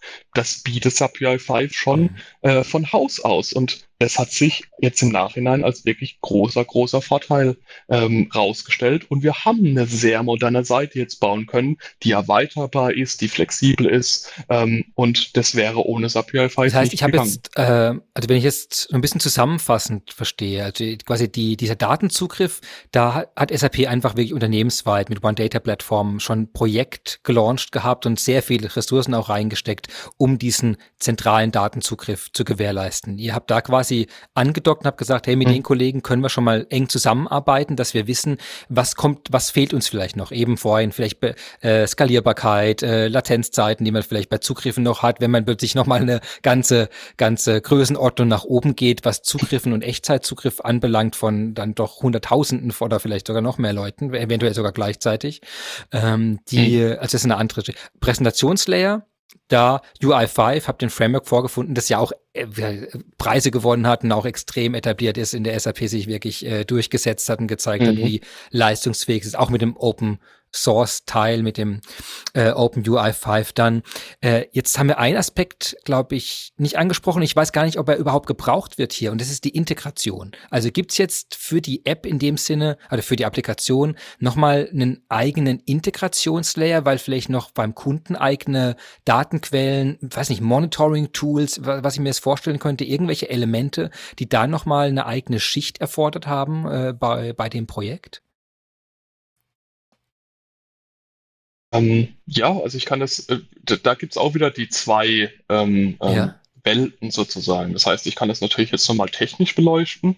Ähm, und ja, das war so die zweite große technische Challenge, würde ich sagen, die wir im Projekt hatten. Das heißt, das Thema äh, Datenintegration oder Datenkonsolidierung. Ich habe es ja vorhin schon mal ganz kurz ansprechen, äh, angesprochen, dass wir auch technisch dafür ein Framework äh, im Endeffekt uns dann auf eine sehr ähnliche Weise mhm. ausge, ausgesucht haben. Das heißt, ähm, ich glaube, das ist auch so ein bisschen dann der Unterschied wieder in die technische Richtung. Ähm, uns war von vornherein klar, wir wollten ein Portal bauen. Das heißt, wir hatten diese Anforderungen äh, zum Thema, ähm, wir, wir, brauch, wir haben eine Schnittstelle gebraucht, auf dieses Portal zu, zu, zugreifen konnte. Diese Schnittstelle steht im Internet und wird von Kunden wirklich äh, äh, zugegriffen.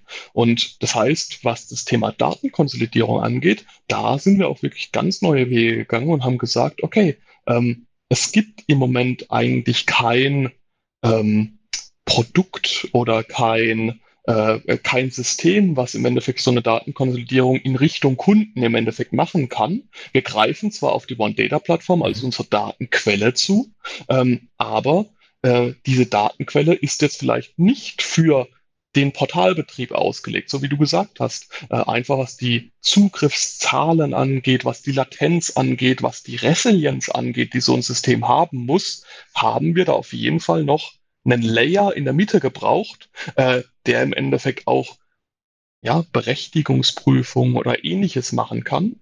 Und ähm, auch da wieder gleich Vorgehensweise. Das heißt, wir konnten auf der grünen Wiese anfangen. Was wäre denn das richtige System gewesen oder das beste System, um so ein, ähm, um, um so ein Datenlayer oder so ein Integrationslayer, so ein Middleware, wie es ganz früher hieß, so ein Middleware-Layer zu bauen? Ähm, und da sind wir in eine ganz moderne Richtung gegangen.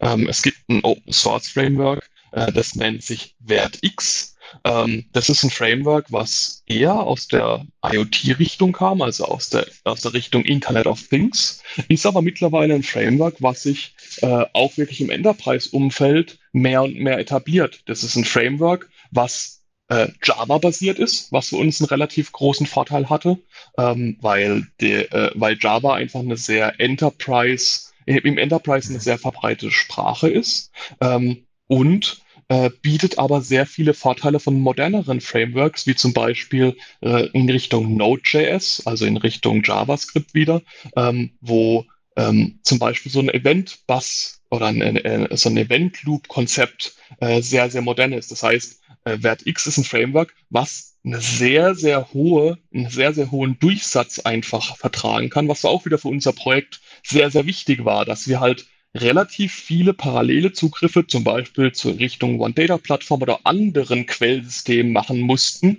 und unser System dürfte davon nicht in mhm. Mitleidenschaft gezogen werden. Und deswegen haben wir uns entschieden, wirklich diesen Integrationslayer selbst zu bauen. Das ist ein großer Teil der SAP-Entwicklung, wo wir gesagt haben, okay, wir brauchen dieses Middleware-System, was sich wirklich darum kümmert, dass das Frontend, dass, das, dass, der, dass der Präsentationslayer ähm, mit einer mit, mit einer einheitlichen Schnittstelle arbeiten kann. Das, das, das, der, der Display-Layer sollte sich eigentlich nicht damit beschäftigen, ob ähm, jetzt Fehlermeldung A oder Fehlermeldung B von zwei verschiedenen Backend-Systemen anders aussieht, sondern da brauchst diesen Integrationslayer in der Mitte, der im Endeffekt genau diese Challenge, diese das heißt, technische wir haben jetzt Challenge die, löst. Mit, mit SAP for Me ein zentrales Portal mit Zugriffen auf Einkaufs-, auf Bestell-, auf Inzidenzdaten, auf Produkt, auch in Produktinformationen und äh, eigentlich alles, was man sich so wünschen könnte, gehe ich mal von aus. Ähm, wie, wie kommt man denn jetzt ran? Also was, wo ist, wie ist der Stand jetzt gerade davon? Ist es in der Beta-Phase? Wird es verkauft? Ihr habt es schon ein paar Mal angedeutet, äh, wohl nicht, sondern es wird frei rausgegeben. Äh, wie, ist denn der Zugangsweg dazu? Was macht jemand, der jetzt Interesse dran hat? Oder ist das automatisch bei jedem SAP-Kunden, was ihr auf dem Bildschirm als Link schon fest verlinkt? Wie, wie ist der Ansatz, Jürgen?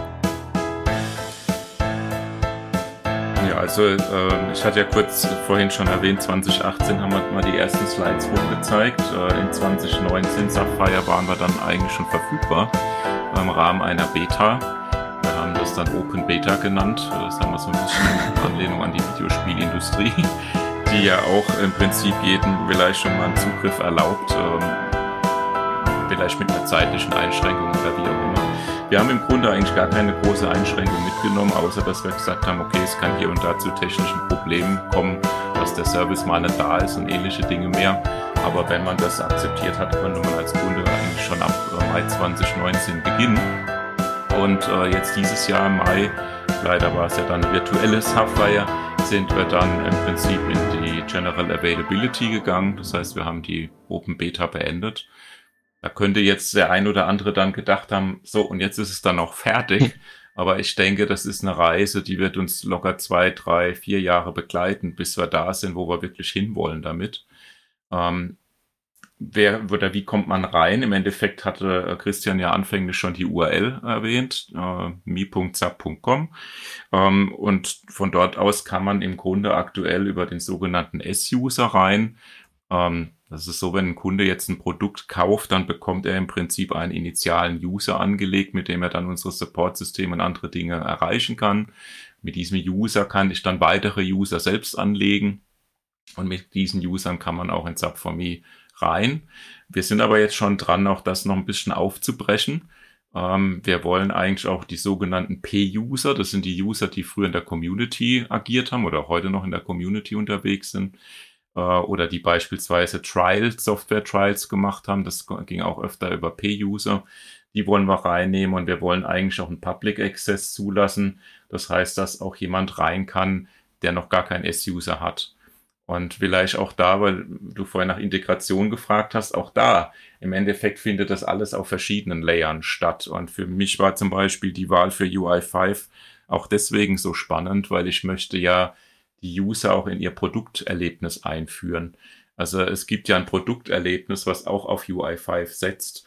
Und ähm, ich finde es einfach toll, die Idee, dass ich quasi sehr früh schon mit diesem Produkterlebnis in Kontakt komme, weil ich sage, vor nutze, vielleicht beispielsweise, weil ich ein Trial mache und von dort aus dann später in eine Welt eintauche, die ich produktiv nutze, aber eigentlich immer noch gleichermaßen bediene oder verwalte oder in irgendeiner Form über, überblicke. Ähm, also das ist auch für mich eine Form der Integration, die ich da an der Stelle ganz spannend finde und die auch wichtig war. Äh, Wenn jemand dann sagt, ich würde gerne die UI5 Experience jetzt hier aktivieren, ich möchte das haben, da kommt nur eine kleine Meldung, Sie sind seit 30 Minuten bereits darin. so, oder wenn man sagt, da ist es schon, Sie haben das schon. Also, genau, ja. genau. Ja, aber das, das springt, also, um, um da wieder eines der ersten Themen aufzugreifen, das ist ja genau das, was wir mit mhm. Customer Experience meinten. Das heißt, wir decken von vorne bis hinten die Customer Experience ab. Wir versuchen uns nicht nur auf SAP for Me zu beschränken, auch was die Kundenexperience angeht. Nein, wenn, wenn jemand äh, in SAP for Me was kauft und dann zum Beispiel in den SAP Store abspringt, um dort den Kauf wirklich abzuschließen, ähm, wenn dieser Prozess im SAP Store da nicht gut genug eingebunden oder gut genug verständlich ist, wenn da jetzt eine andere Terminologie zum Beispiel ähm, äh, verwendet werden würde wie auf SAP for Me, dann würde die Customer Experience darunter leiden, weil ich vielleicht auf Subformie ein Produkt in meinen Warenkorb packe und ich oder ich, ich kaufe das dann auf dem Store und da ähm, heißt es irgendwie anders oder ähnlich. Das heißt, ähm, es ist eine Ende-zu-Ende-Experience, es ist eine End-to-End-Experience, die muss einfach irgendwo passen und ich glaube, das erwartet ein Kunde in der heutigen Zeit auch wirklich von einer Firma wie SAP. Ähm, der Punkt ist an der Stelle auch nicht nur, dass es jetzt namentlich, also man darf sich das nicht nur auf einer namentlichen Ebene vorstellen, dass das zusammenpassen muss, sondern natürlich auch auf, auf einer inhaltlichen Richtig. Ebene. Zum Beispiel der Store setzt ja genauso wieder auf die gleichen Daten. Und wenn ich jetzt äh, einen Renewal mache von einem Cloud-Contract in Zukunft. Also im Moment sind diese Funktionen, wir sprechen da von Act-Funktionen, also dass ich eine Aktion mache, einen Self-Service, die sind jetzt im Moment noch im Aufbau. Ähm, wir haben ein paar Self-Services schon implementiert, aber die meisten kommen jetzt noch, ähm, dann ist es in der Regel so, dass ich, bevor ich die Aktion auslöse, ja das Umfeld verstehen muss. Das heißt, bei einem Renewal muss ich verstehen, welche Produkte betrifft das, welche Systeme betrifft das. Wenn ich diesen äh, aus unserer Sicht hoffentlich nie stattfindenden Fall habe, dass ich einen Vertrag auflösen möchte, also eine Terminierung machen möchte, was wir auch als Self-Service anbieten wollen, äh, auch wenn wir natürlich nicht wollen, dass das viele machen, äh, dann ist es noch viel mehr so, dass ich natürlich verstehen muss, was terminiere ich hier? Also ich muss die Systeme verstehen, ich muss äh, den Zusammenhang verstehen. So, und wenn ich jetzt, wie Christian beschrieben hat, irgendwann in den Store rüber wechseln muss, weil der Prozess mich einfach dahin führt, muss der Store natürlich diese ganzen Umstände auch genauso verstehen und kennen. Denn wenn ich dort nochmal zum Beispiel kurz davor bin, den finalen Knopf zu drücken und ich jetzt vielleicht mich nochmal frage, ah, war das eine System da auch mit dabei? Dann will ich nicht mehr fünf Schritte zurückgucken in Sub for Me, sondern dann erwarte ich, dass an dieser Stelle auch der Store mir nochmal sagen kann, es ging genau um die drei Systeme, die du vorhin auch schon mal gesehen hast. Also diese Integration findet wirklich auch auf verschiedensten Ebenen statt. Ähm, und was ich auch nochmal erwähnen möchte, vielleicht auch als so ein bisschen Trigger für dich als äh, für einen anderen Podcast. Äh, es gibt ein Thema, das nennt sich SAP Universal ID. Und ich sage mal ganz salopp immer, äh, für mich ist das so die Apple ID der SAP. Ähm, also soll heißen, wir haben ja, ich hatte die S-User erwähnt, ich hatte die P-User erwähnt. Ähm, was zumindest mal der S-User gemein hat oder äh, was der S-User als, als, als, als Thema hat. Der S-User ist für uns der einzige User, den ich schlüssig mit einem Kunden verbinden kann. Das ist der einzige User-Typ, an dem wir erkennen können, aha, der kommt jetzt von einem Kunden XYZ. Äh, das heißt, da habe ich mhm. überhaupt erst die Berechtigungsgrundlage, um überhaupt Daten äh, zu holen. Nun ist dieser User aber eigentlich im Besitz der Firma. Das heißt, ich hatte vorhin ja erwähnt, das Produkt wird gekauft, der Kunde kriegt einen initialen User und legt dann weitere an. Das heißt, die Anlage dieser User erfolgt quasi durch die Firma. Der User gehört nicht mir. Jetzt bin ich doch aber bei Sub for Me es geht um mich und mich schließt auch ein, dass ich Herr über meinen eigenen User bin. Ähm, das heißt, Subuniversal ID ist darauf die Antwort. Äh, das ist ein User, den ich mir anlegen kann, auf den ich dann die verschiedenen anderen Facetten dran mappen kann. Also ich kann meinen eigenen UID-User haben, an den ich dann S-User zum Beispiel anlege. Und nur mal so nebenbei erwähnt, gibt es auch viele äh, Personen da draußen, Menschen, die mehrere S-User haben, die dann immer hin und her switchen müssen. Das müssen sie mit dem Sub-Universal ID oder ein kurz UID dann auch nicht mehr. Ähm, also sie können zwar dann immer noch switchen, aber sie müssen sich eben nicht mehrfach anloggen zum Beispiel oder anmelden mit einem eigenen Passwort. Das ist so ein Charme, der jetzt aktuell schon da ist. Ähm, aber da wird noch viel mehr in die Richtung kommen. Dieser persönliche User wird mein User sein, der zum Beispiel meine Lernfortschritte kennt. Das heißt, wenn ich heute die Firma verlasse, zu einer nächsten Firma gehe, dann gehen meine Lernzertifikate in Zukunft mit mir mit. Ähm, die bleiben nicht in der Firma, weil sie an einem S-User hängen, der mir nicht gehört. Obwohl die Zertifikate eigentlich mein persönliches Achievement sind. Ähm, also da kommt noch ganz viel in diesem Kontext ähm, wo es darum geht, zum Beispiel auch äh, nicht nur Interessen von einem User abzubilden und abzufragen, vielleicht zu sammeln, sondern auch sein Consent. Also wo widerspricht er eigentlich? Also, dass ich als User auch verstehen kann, was weiß die SAP von mir, was macht sie vielleicht damit? Und wo will ich vielleicht das erlauben? Wo möchte ich es vielleicht auch nicht erlauben? Ähm, all diese Dinge werden letztlich in dieser Welt des Universal ID zusammengebracht. Finde ich ein ganz spannendes Thema und äh, interessanterweise auch hier wieder und die Planetenkonstellation äh, begleitet uns an der Stelle einfach mal. Äh, auch das war ganz cool, denn Universal ID hat vor uns eigentlich angefangen und die hatten, ich sag mal, große Herausforderungen damit, wo ist jetzt der Startpunkt? Also in einer Firma, in der schon ganz viele User überall existieren, wo fange ich an, so ein massiv neues Thema überhaupt einzubringen? Ähm, und sie sind am Anfang, da haben sie sich so ein bisschen die Zähne ausgebissen, sage ich jetzt mal. Und dann kam Sub for Me als Idee auf mit einem anfänglichen Scope, der auch nur einen bestimmten Anteil an Usern erstmal hatte. Das heißt, für die Universal ID-Kollegen war auf einmal die Möglichkeit gegeben, mit uns zusammen weiterzumachen. Und das Me passte eben genau auch zu deren ID. Also das ganze Konzept passte wieder perfekt zusammen. Das ist so eins dieser Beispiele, wo ich auf einmal aus einem Meeting rausgehe und denke, wie krass ist das jetzt eigentlich? Ich bin reingegangen ohne Erwartung irgendwo in irgendeine Richtung und komme raus und die bauen das doch für uns, die wissen es nur gar nicht. Ja, genau. ja, genau, genau. Da muss man es nur umbenennen. SAP for Universal Me oder so. Das war sehr toll. Nächste Stufe. Ja, nee, äh, wir, wir, wir, wir, wollen das aber ja dann auch gar nicht. Ich meine, das ist ja so, so, wie, so wie JJ gesagt hat, das sind dann ganz viele Themen, die einfach zusammengespielt haben und die zum Schluss jetzt für uns ein gutes Bauchgefühl geben. Ne? Also äh, die, die Welt dreht sich gerade meiner Meinung nach in eine sehr richtige Richtung. Und vielleicht ist es auch äh, eine der letzten Möglichkeiten für SAP, in genau diese moderne Welt einzusteigen. Ne? Das machen ja ganz viele also Firmen. Also Portalzugriffe zentral ganz viele Firmen versuchen dann. Richtig, äh, genau, und, und versuchen wirklich die Informationen auf einer, das, was man früher versuch, versucht hat, vielleicht auf jene Weise, ich weiß nicht, zu verstecken, ist jetzt vielleicht ein bisschen zu überspitzt gesagt, aber äh, wirklich eine Transparenz zu schaffen, die man versteht.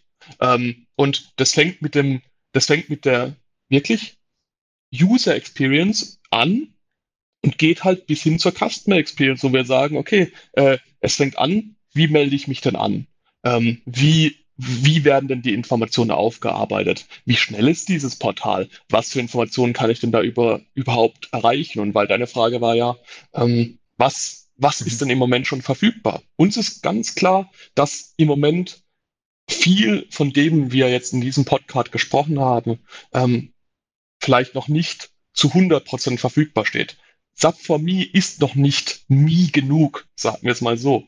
Ähm, aber uns ist klar, dass es eine Reise ist. Wir, wir wollten nicht ähm, fünf Jahre im Versteckten an so einer Lösung arbeiten und dann im Endeffekt dem Kunden was präsentieren, was wir als perfekt empfinden, aber was für den Kunden vielleicht komplett unnutzbar ist, weil es nicht seinem Ich glaube, ihr habt es auch richtig gemacht dann mit diesem gesagt, Open, Open Beta, hast du es ja vorhin genannt, dann, dass man da wirklich gleich, gleich reingeht, Leute sehr mhm. früh involviert und ich glaube, genau. das ist ja trotz allem, also jetzt dürft ihr, man da euer, sagt man da, euer Licht nicht unter den Scheffel stellen, glaube ich, heißt das, dann sagt man das so richtig oder habe ich das falsch gesagt? Ähm, äh, ich, ihr habt schon extrem viel hinbekommen, also da läuft ja wahnsinnig viel schon bei Sub4Me und äh, ich glaube, dass das ist ja das Spannende, dass jeder es reingucken kann, aber das eben auch noch ein Prozess ist, äh, diese letzten, letzten mhm. Äh, Schritte nochmal zu gehen, wo aber auch manchmal vielleicht noch gar nicht so ganz klar ist, wie der aussehen muss. Weil, und ist das, glaube ich, hier, das, wenn mhm. man von der User Experience rückwärts geht, ist ja immer auch wichtig, wie experienced der User das überhaupt. Also das ist ja teilweise nicht ganz klar, weil sich die Nutzergruppen ja auch erst ausbilden, die damit dann arbeiten, weil es vielleicht neue mhm. Rollen gibt, neue Leute überhaupt diese ja. Art von Information benutzen, bei einer Vertragsverlängerung überhaupt das reingucken, bei Inzidenz überhaupt die Abarbeitung machen. Und ich glaube, das ist was, wo ihr ja auch mit einem beweglichen Ziel arbeitet. Und ich glaube, das äh, kann ich mir gut vorstellen, dass es extrem spannend ist für Leute, da auch in die Kommunikation mit euch dann zu treten und zu sagen, hier ist es, gibt's da was? Das ist, ein, das ist ein ganz guter Punkt, dass du das äh, nochmal so hochbringst. Es gibt eigentlich die Leute, die wir erreichen wollen, die sind oftmals noch gar nicht mit SAP in Verbindung im Sinne von der Kommunikation. Ähm, die Leute, die wir auf einer Sapphire treffen, auf einer Ticket treffen, das sind die Leute, die wir da schon jahrelang treffen, mhm. aber es ist vielleicht zum Beispiel nicht der Einkäufer. Ähm, der Einkäufer ist nicht auf einer Sapphire. Ähm, aber genau dem wollen wir jetzt auch helfen. Und das nächste ist, wir wollen auch eigentlich so ein bisschen helfen, dass diese Grenzen zwischen diesen vermeintlichen Rollen verschwimmen. Ähm, man würde beispielsweise heute vielleicht, wenn ein Einkäufer nach System fragt, würde der ITler sich vielleicht wundern, was will der jetzt mit System? Das ist doch gar nicht sein Business. Das mhm. ist meine Hoheits, mein Hoheitsgebiet. Aber eigentlich verschwimmen ja diese Informationen. Wenn ich jetzt zum Beispiel eine Vertragsverlängerung mache, habe ich ja vorhin schon erwähnt, dann muss, muss man den Impact verstehen. Und den Impact muss man vielleicht auch verstehen, weil es betrifft in dem einen Fall ein System, was in Japan äh, relevant ist, und im anderen Fall in Kanada. Äh, wenn ich diesen Sachverhalt nicht umreißen kann, dann habe ich einfach ein viel schwierigere, also bis zu der Situation, dass ich das Falsche verlängere oder das Falsche erweitere, ähm, also das heißt auch die, die Kompetenz, die jeder für sich aufbauen muss heutzutage, die geht über die Grenzen dessen hinaus, was man eigentlich in der Vergangenheit als seine Rolle erwartet hätte. Ähm, und das ist auch sehr, sehr spannend. Was ist vielleicht nochmal ganz wichtig, ich, ich gucke immer so auf die Uhr und denke, vielleicht ist ja jetzt bald rum, der Podcast, obwohl wir ja noch stundenlang erzählen könnten. Ich glaube, was eben wichtig ist, da auch nochmal für mich darauf einzugehen, was Christian äh, schon sagte äh, wir sind noch nicht da, wo wir hinwollen. Und natürlich haben wir die Herausforderung, die Leute da draußen vergleichen uns ja mit dem, was sie schon kennen. Jetzt ist es so, äh, früher war es so, alle kannten nur den Peilstab in dem Tank und als nächstes kam die Tankuhr. Da kannte noch keiner die gelbe Leuchte und das Navi und deswegen hat auch keiner danach geschrien. Wir sind jetzt im Prinzip, auch wenn es jetzt vielleicht böse klingt, wir müssen jetzt von einem Peilstab bis zu der gelben Lampe mit Navi und eigentlich wollen wir ja noch darüber hinausgehen und das in sehr kurzer Zeit. Deswegen, ich verstehe das Kunden zu Recht auch sich fragen, hm, wieso ist denn das noch nicht da? Ja, also wir strengen uns auch wirklich an der Stelle sehr an, schnell zu sein. Aber leider braucht es halt auch unheimlich viel Zeit, müssen wir immer wieder, Christian und ich feststellen, wir sind da manchmal in, unsere, in unseren Wünschen schneller, als wie man es umsetzen kann, weil die Komplexität dahinter einfach mhm. modelliert werden muss. Das muss einfach zusammengebracht werden und das in einer Form, dass es gut ist. Insofern. Da darf ich vielleicht einfach mal das Beispiel äh, Mobile Experience nennen. Ähm, wenn man heute auf mhm. Sub4Me geht ähm, mit einem Mobiltelefon, Guter Punkt, ja. ähm, dann zeigen wir im Endeffekt einfach nur eine Sorry-Page an. Wir zeigen an, ähm, entschuldige, lieber Kunde, SAP for Me hat im Moment keine Mobile Experience. Und dann haben wir halt sehr oft schon das Feedback bekommen, ja, wie kann das sein? Heutzutage kann doch jedes Framework einfach eine responsive ähm, äh, Version einer Seite anzeigen, die ja dann auch auf einem Mobile-Gerät gut genug aussieht. Und da haben wir halt auch gesagt, ja, aber ähm, das macht keinen Sinn. Du, man, man hat auf einer, einer, einem Mobilgerät eine ganz andere Anforderung an eine Seite, wie jetzt einfach nur eine Scaled-Down-Version von dem anzuzeigen, was man vielleicht in einem Browser sieht. Also man möchte dort andere Use Cases abbilden, man möchte dort eine andere Experience, man erwartet dort eine andere Experience, wie zum Beispiel auf einem, auf einem Desktop, auf, auf, in einem Browser auf einem Desktop. Und deswegen haben wir gesagt, okay, dann müssen wir halt diesen extra Schritt gehen und müssen sagen, wir bauen jetzt eine wirkliche Mobile Experience auf. Wir, wir, wir entwickeln eine native App, die äh, im Endeffekt diese Use Cases halt abbildet und sagen nicht einfach, okay, ähm, das, was wir auf dem Desktop anzeigen, zeigen wir sozusagen in einer, in einer kleineren Version oder in einer Scaled-Down-Version mit einem anderen Zoom-Level einfach nur auf dem Mo Mobile an. Das hat uns, das hat unseren Ansprüchen nicht genügt. Und das ist so eine der Sachen, wo wir sagen, okay, da brauchen wir jetzt einfach noch ein bisschen Zeit. Wir haben im Moment keine Mobile Experience, aber ihr könnt euch sicher sein, wenn die Mobile Experience kommt, dann ist sie so, wie ihr es vielleicht mehr erwartet von SAP in einer neuen doch, Zeit. Ja. Was interessant dabei ist, sorry, wenn ich das noch kurz ergänze, was viele äh, am Anfang vollkommen überraschend fanden, weil es ja heutzutage immer heißt Mobile First. Aber das Problem ist, ich, auch da wieder, ich muss über alle Layer gucken. Äh, wenn ich nun mal keine Daten habe, die es mir erlauben, ein Mobile First so aufzubauen, dass es Sinn macht, dann muss ich im Interesse der Daten, also dass ich erstmal den einen Layer auf den Stand bekomme, der überhaupt passen kann, muss ich an anderen Layern vielleicht noch warten. Und äh, für mich ist eine mobile Experience ganz stark. Es geht nur noch eigentlich um mich als Person. Es geht darum, dass ich Alerts bekomme, dass ich proaktiv informiert werde, dass ich äh, Aggregationsinformationen bekomme, aggregierte Informationen.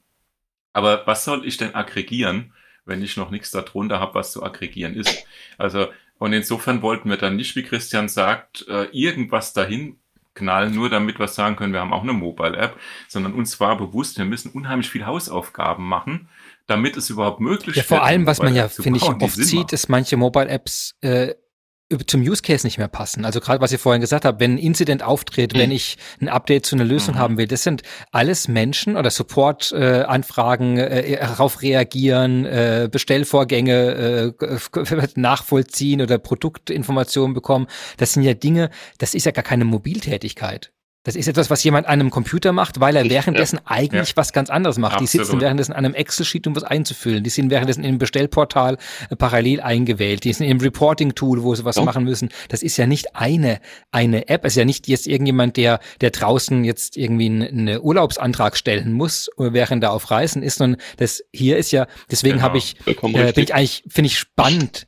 Um es einfach zusammenzufassen, ich Ich, ich will keine, ich will, wenn ich auf einem Mobile bin, sicher kein, keine, keine Software herunterladen, mhm. weil auf meinem Mobile bringt mir die, die, die Exe-Datei oder die, das Linux-Paket nichts, was ich da installieren will. Das heißt, diesen Use Case Software Download müssen wir auf einem Mobile gar nicht anbieten. Wir müssen vielleicht dann auf einem Mobile irgendeine Funktionalität anbieten, damit ich diese, diesen Download-Link irgendeinem Administrator schicke, der ihn dann wirklich braucht. Äh, aber ich brauche diesen Download. Also sollte es Hörer geben, die sagen, doch, den Download-Link auf dem Mobilgerät braucht es, bitte direkt Mail schreiben.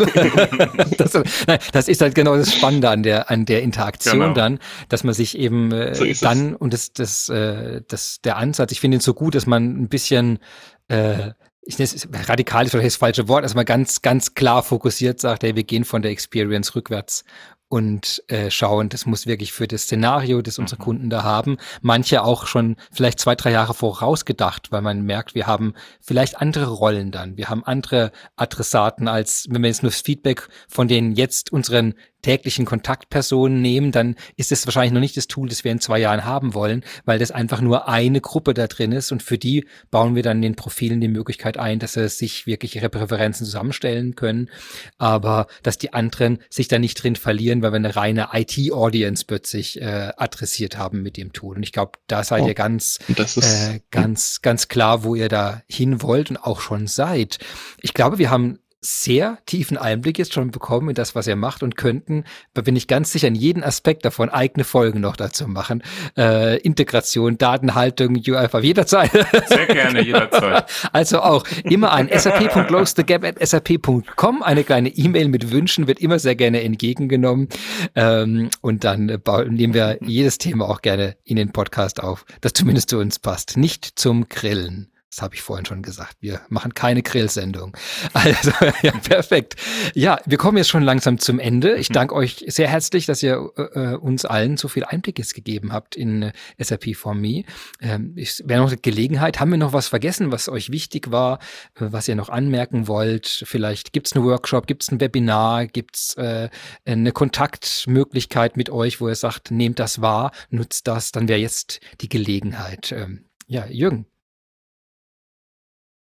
Wie ist das denn? Gibt es äh, die Möglichkeit dann? Ja, ja, wir haben, ach, das ist auch immer eine Erwähnung wert. Wir haben zum einen haben wir Show Notes ja, genau. unten drunter. Das heißt, da sind äh, Informationen, die wichtigsten Links, über die wir heute sprechen.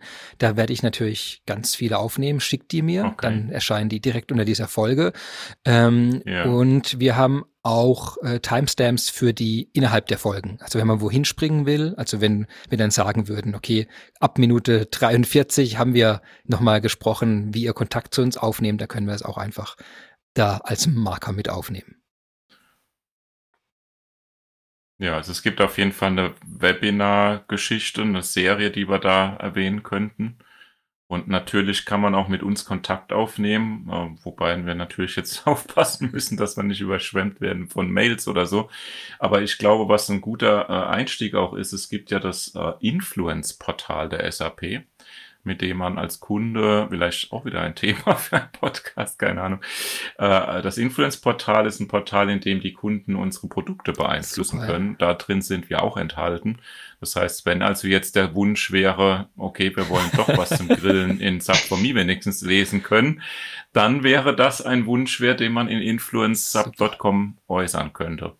Und dann äh, hat man da direkt einen Draht eigentlich zu uns im Sinne von Anforderungen. Ansonsten hat das Tool selbst, also Sub for Me, auch oben rechts äh, gibt es einen Punkt äh, Feedback geben.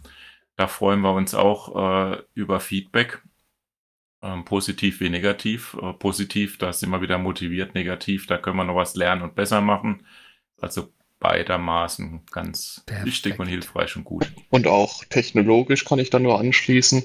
Ähm, ich meine, wir haben jetzt ja auch in dem Podcast viel über die Technologie gesprochen und ähm, auch wer jetzt sagt, hey, ähm, ich habe jetzt vielleicht in meiner Firma ähm, ähnliche ähm, Challenges, die ich im Endeffekt lösen muss. Also ähm, zum Thema Datenintegration zum Beispiel, ich habe ja schon erwähnt, wir haben ganz viel auf Open Source gesetzt. Das heißt, ich kann nur empfehlen, auch wirklich was UI5 angeht, sich mal neu zu informieren. Da ist in der letzten Zeit ganz, ganz viel passiert. Und diesen Integrationslayer, den ich vorhin erwähnt habe, äh, den wir da gebaut haben, den haben wir jetzt auch nicht Closed Source gebaut. Das ist jetzt auch das Thema, äh, wann äh, geht es da sozusagen weiter. Da kann ich vielleicht nur empfehlen, ähm, wir haben dieses Framework, was wir da zum Thema Integration gebaut haben, sind wir gerade dabei, es zu open sourcen und da wird es unter, der unter der äh, Domain neonb, also neonb, neonbee.io äh, demnächst auch weitere Informationen geben, wo wir gesagt haben, okay, genau dieses Framework, was wir da, äh, da nutzen, um im Endeffekt ähm, ja, SAP4Me wirklich mit so Realtime-Daten zu versorgen, das wollen wir auch wieder an die Community Perfekt. zurückgeben. Das heißt, dann können Kunden jederzeit herausfinden, was sie im SAP-Portfolio haben, was sie brauchen, was sie wollen und wenn sie wie in unserem Fall dann Business Technology Plattform Elemente einsetzen wollen, was welche Fähigkeit hat äh, oder ob sie es vielleicht schon besitzen und gar nicht wussten oder welche Meldungen dazu kommen. Perfekt. Ja, ich danke euch sehr. Ein enorm spannendes Thema und nächste Folge machen wir es doch sieben Stunden lang. Ich merke das schon. Wir haben ja mit Live-Nutzung auch vorgeführt. Das wäre fantastisch. Ja, das war die heutige Folge. Folge von Close the Gap. Und ich danke euch nochmal, dass ihr euch so viel Zeit genommen habt und uns wirklich spannende Einblicke in eure Welt und die Herausforderungen und zum Glück auch spannenden und tollen Lösungen der Herausforderungen präsentiert habt. Danke für euch und eure Zeit und bis bald. Das war es schon wieder. Unsere Folge über SAP for Me mit spannenden Einblicken, wie man ein zentrales Portal zum Zugriff auf das gesamte SAP-Portfolio entwirft und erfolgreich aufbaut. Zücken Sie also Ihren S-User und probieren Sie es gleich heute aus. Meine Gäste waren Jürgen Jakowski, Chief Product Owner SAP for Me, bei SAP und Christian Kralitsch, Lead Architect SAP for Me, auch bei SAP. Alle erwähnten Links wie immer unter dieser Folge. Wir freuen uns auf Ihre Kommentare, Ideen und Anmerkungen wie immer per Mail an sap.closethegap at sap.com. Und mein Name ist Christian Michel und ich freue mich, dass Sie wieder dabei waren und sogar bis zum Ende dieser etwas längeren Folge zugehört haben. Ich wünsche Ihnen einen wunderschönen Tag und eine wunderschöne Woche.